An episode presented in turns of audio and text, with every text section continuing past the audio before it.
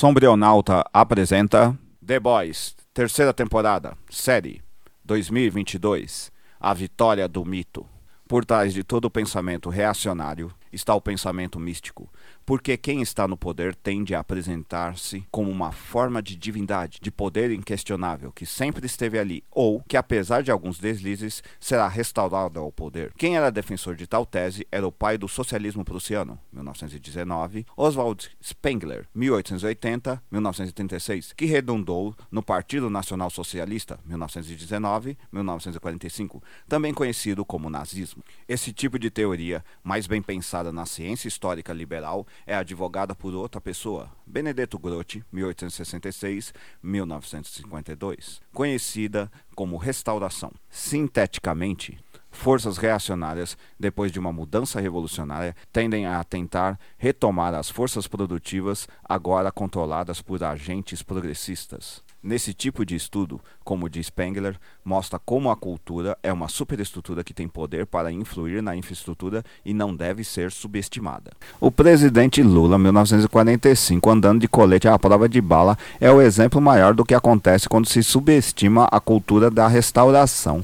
Dois indivíduos da esquerda analisaram essas forças. Antônio Gramsci, 1891-1937, ao analisar romances populares, e Herbert Marcuse, 1898 a 1979, ao perceber como a tecnologia alterava as percepções culturais por meio de sua legislação. No jargão de esquerda, o conjunto dessas forças é chamada de contra-revolução. Nos quadrinhos orientados à esquerda, quem fez essa crítica foi Alan Moore, 1953, ao perceber que padrões do pensamento alexandrino convém lembrar de Johann Gustav Dreysen, 1808-1884 aqui, estavam presentes na produção de super-heróis estadunidenses. Nesta resenha, falo de como um dos líderes da restauração e crítica de direita da cultura de super-heróis de origem trabalhadora, Garth Ennis, 1970, foi tomado pela armadilha que Moore nunca caiu.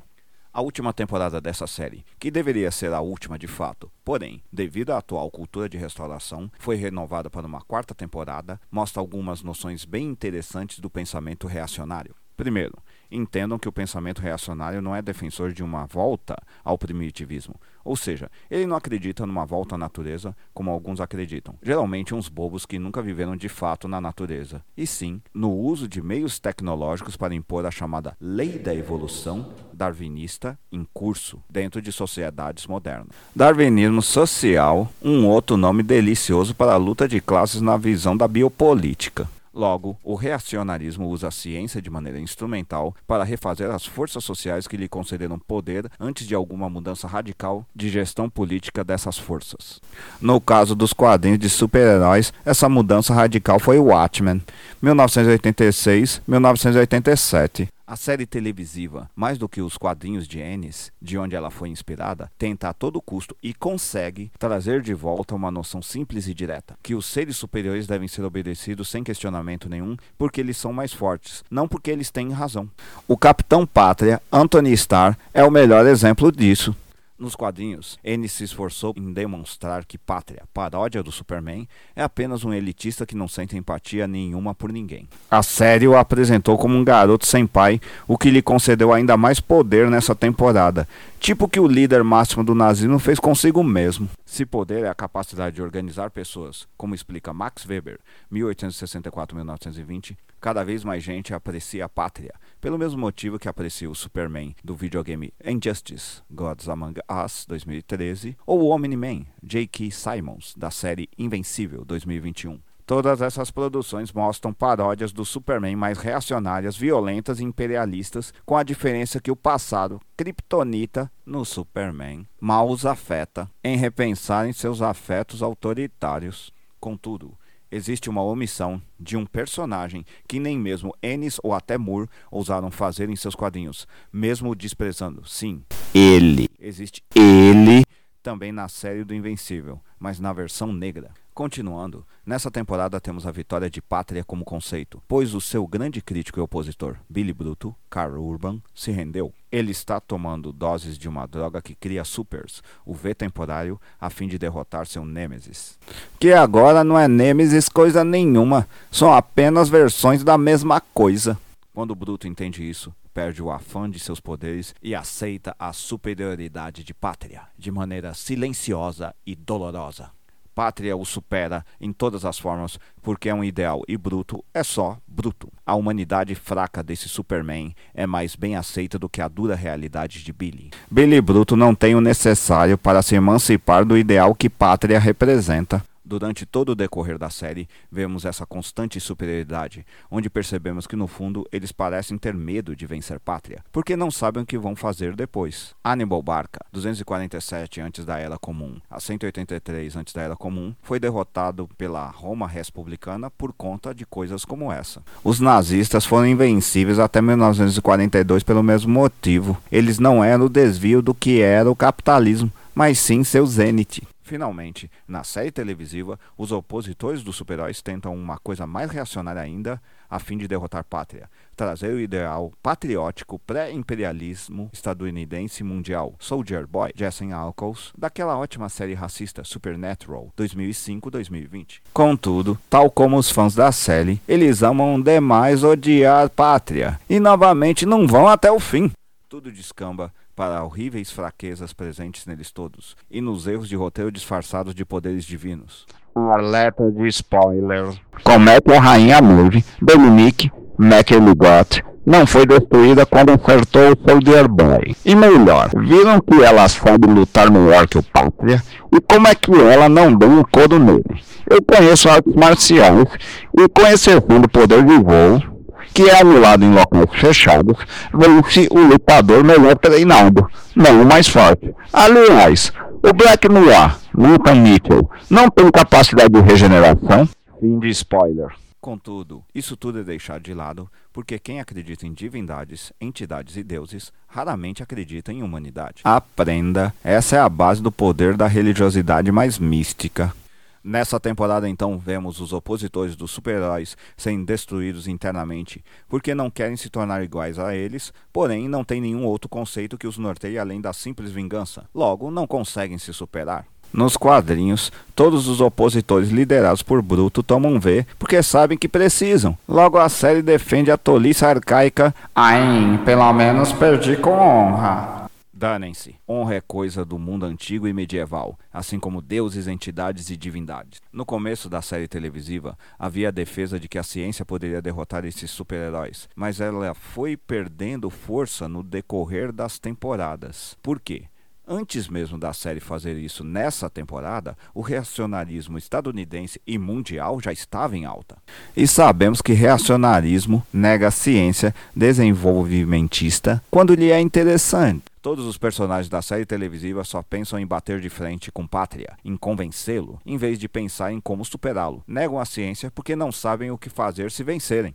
Ele já teria usado sua fortuna, como fez uma vez, para eliminar esse pequeno deus. Ennis defendia isso também. É um irlandês de direita, mas é apaixonado por história militar, então sempre deixou claro em seus quadrinhos que a estratégia supera a força militar bruta. Vide sua obra em quadrinhos do Justiceiro, notadamente Justiceiro Massacre do Universo Marvel, 2001. Mas como o Justiceiro fez isso? Ora, porque a mesma ciência que cria super-heróis estava disponível para matá-los, assim como está na série televisiva. E aproveitando, no começo dessa mesma série, Billy Bruto era para ser o justiceiro. Já fiz esse tipo de crítica quando falei da animação do Invencível, e isso rendeu uma denúncia contra mim vinda de uma comunidade da série onde postei. Em 2021, se eu postar em uma do Supernatural, tenho certeza que vai dar na mesma. Veremos o que acontece se eu postar em uma do The Boys. Assim, para aqueles que acham que coisas como democracia ou eleições presidenciais mudam a política, lamento. Não, não mudam, porque grande parte da sociedade atual está imersa em uma economia política reacionária que tende a ser usada como base de conciliação para impedir o que realmente cria mudanças sociais, a saber, modernização na infraestrutura econômica. Foi isso que superou finalmente a ditadura brasileira, graças à melhora das forças produtivas devido à modernização delas necessárias para se adaptarem ao capitalismo internacional, é que surgiram forças sindicais que puderam fazer frente aos militares, conforme aponta a obra História do Regime Militar Brasileiro 2014 do historiador Marcos Napolitano, 1962. A de maior destaque foi a de um sindicalista chamado Luiz Inácio da Silva. Alguém deveria ter explicado ou lembrado isso ao presidente afiliado ao Partido dos Trabalhadores, 1980. Porque com certeza alguém explicou isso para o presidente Bolsonaro, 1955, e ele executou tudo muito bem. Ou melhor, deixou Paulo Guedes, 1949, executar tudo muito bem. Nos quadrinhos que deram origem à série televisiva, Ennis compreende isso, apesar de tentar evitar mencionar ele fazendo uma versão gêmeo malvado. Black Noir. Aproveitando, esse personagem na série de televisão vem de outro quadrinho crítico dos super-heróis, só que da Marvel, chamado Poder Supremo, 2003-2007, de J. Michael Straczynski, 1954. Como disse e como N sabe, estratégia econômica faz frente a forças militares políticas. Contudo, a série ignorou isso, porque os quadrinhos estão voltando a ser cada vez mais folhetins de cultura política reacionária, em parte por conta das séries televisivas, em parte também porque eles estão deixando de ser produtos para a classe trabalhadora, sendo mais destinados para a classe média, por conta de sua gumertização. Muita gente de esquerda cai nessa armadilha da falsa crítica da série televisiva porque desconhece a mudança proposta por Moore, e com isso o reacionarismo adentra até em setores mais intelectualizados de esquerda. Com tudo isso, só me resta dar parabéns a Eric Kripke, 1974, produtor da série que as pessoas pensam ter criado seu conceito e que conseguiu transformar uma crítica aos super-heróis em sua restauração. Pois é, Ennis, quem mandou não ouvir o Moore, quando ele disse que adaptações para o cinema e televisão iam deturpar as intenções das obras. Pelo menos você deve ter ganhado uma fortuna com isso. Sendo assim, as críticas aparentes da série televisiva ao conceito de super-heróis são em verdade temores de que se apresente uma verdadeira força que supere esses indivíduos os nazistas e até mesmo o capitalismo, mudanças na organização das forças produtivas. No entanto, talvez eu esteja errado. Na série televisiva aparece alguém terrível que, sem poderes, tem a capacidade de instilar medo, mesmo em pátria, que deu a melhor fala sobre negritude e super-heróis de toda a série e talvez de toda a história das séries de super-heróis. Stan Edgar, Giancarlo Esposito, que em verdade, se pensarmos bem, uma versão dele. Aqui aparece por sinal em Poder Supremo, tal qual em Watchmen, aqui ele aparece dividido em dois personagens, sendo um deles o já citado Black Noir. Por isso, ele deve ser suprimido da maioria dessas produções, assim como ele tem sido constantemente criticado em várias mídias. Sim, ele, o modelo de super-herói que superou os super-heróis alexandrinos. Ele, o herói russoniano por excelência. O burguês que se ressente de quanto sua riqueza não lhe protegeu por ela mesma. Ele, dedicado a usar a ciência para superar os deuses e as outras forças econômicas. Ele, aquele com preparo que Enes odeia Moore despreza e que ambos respeitam, adorado por Frank Miller, 1957. Preciso mesmo dizer o nome dele. Assim sendo, esperemos uma quarta temporada que vai ser muito parecida com a primeira.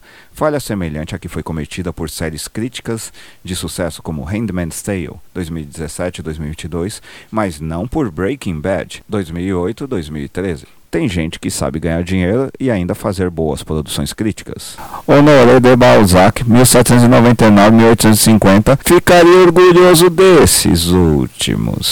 Se você apreciou, compartilhe nas suas redes sociais. Dê um curtir se você estiver no Facebook.